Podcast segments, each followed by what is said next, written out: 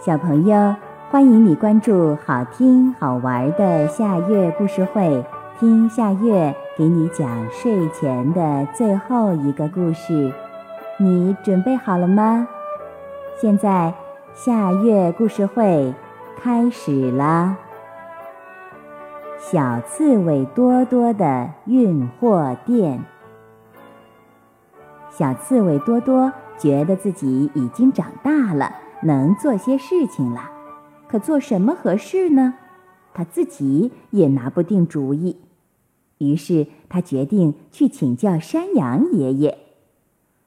山羊爷爷摸着白花花的胡子说：“好极了，你长大了，知道该做些事情了。”那山羊爷爷，我该做什么事儿呢？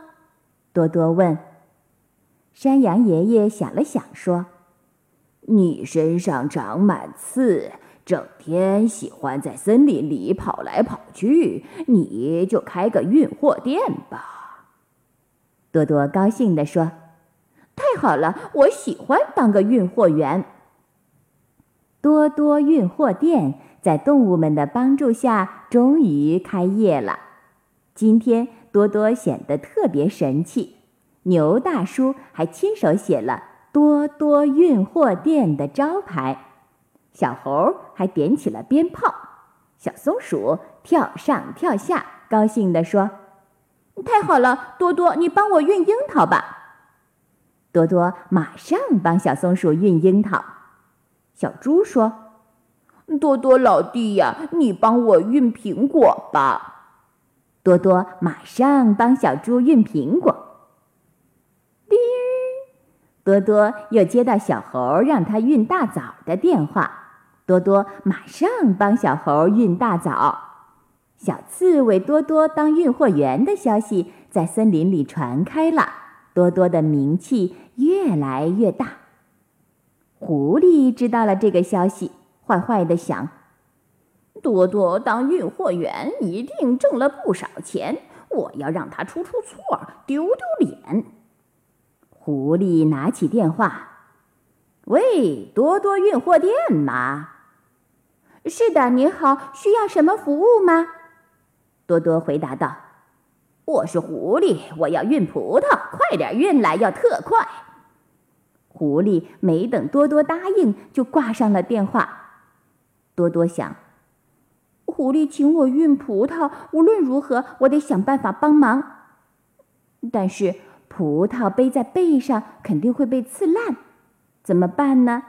多多犯难了。于是他去请教山羊爷爷。山羊爷爷想了一个好主意。山羊爷爷找来竹子，帮多多做了一个能刺在背上的特制的篮子，再把葡萄放在篮子里，葡萄完好无损。多多咯咯地笑了。谢谢山羊爷爷。山羊爷爷摸着白花花的胡子说：“孩子，凡事要开动脑筋呀，特别是别人对你使坏的时候，千万别自己吓倒了自己呀。”多多点点头说：“我知道了。”当多多把又大又圆的葡萄送到狐狸那里的时候，狐狸惊讶极了。刺猬多多这么聪明，葡萄一个也没坏。他也不敢再使坏了，只好乖乖的给钱了。从此，多多运货店的名气越来越大，生意越来越好，狐狸再也不敢来捣乱了。小朋友，这个故事的名字是《小刺猬多多的运货店》。这也是今天的最后一个故事。